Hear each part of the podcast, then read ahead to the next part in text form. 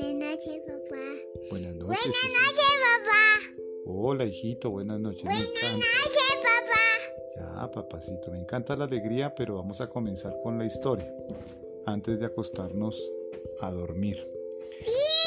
No, papi, no hemos comenzado la historia. ¿Cómo la vas a finalizar así? Bien, para nuestros queridos oyentes, esta historia se llama José Miguel y la pediatra por Pablo Tich. Ese día, José Miguel se levantó, sabía que tenía una visita muy importante por hacer y el papá y la mamá le organizaron la ropa que iba a llevar. La mamá le dijo, José, hoy vas a ir con la pediatra, con la doctora de los niños para que te revise cómo estás. El papá a su vez le dijo, José, tienes que responder a todo lo que te diga la pediatra, todo lo que ella pregunte, tú contestas, por favor. Y José dijo, bien.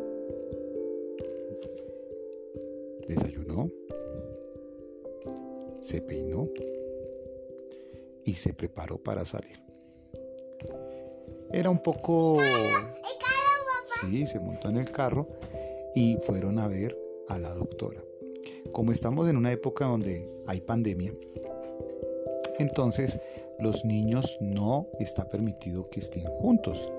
Entonces a la hora que citaron al niño José Miguel, a esa hora no había niños.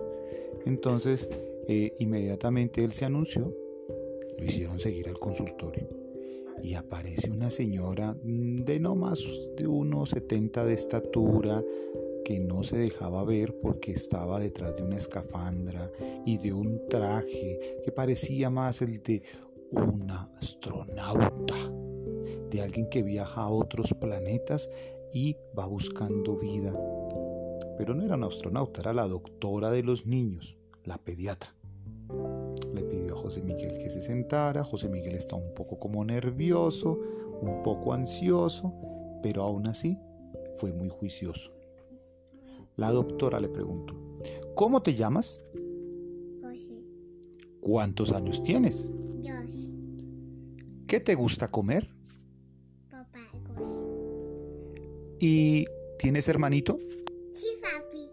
¿Y cómo se llama? No, no, no, no, video, papá. Ok.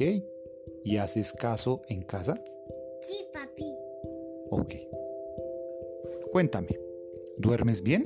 Sí, papá. ¿Y juegas también? Sí, yo mi casa, papá. Ah, ¿te gusta jugar con carros? Sí. ¿Y te sabes los colores? No, soy cartera, papá. Dime dos colores. Ok.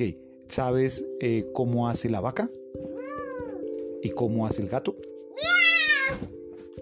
¿Y te sabes los números? Uno, dos, cuatro, cinco, dos. Ok, bueno, después de ese interrogatorio, la doctora concluyó que él se comunica bastante bien para su edad. Lo midió, estaba alto, lo pesó, está bien de peso, le escuchó el corazón, está muy bien de corazón. Le miró los oídos, le miró los ojos y al final lo felicitó. Muy bien, José, así tienes que continuar.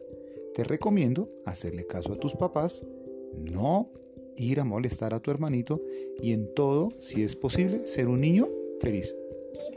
Que tengas un excelente día. Chao. ¡Chao! Y así se despidió.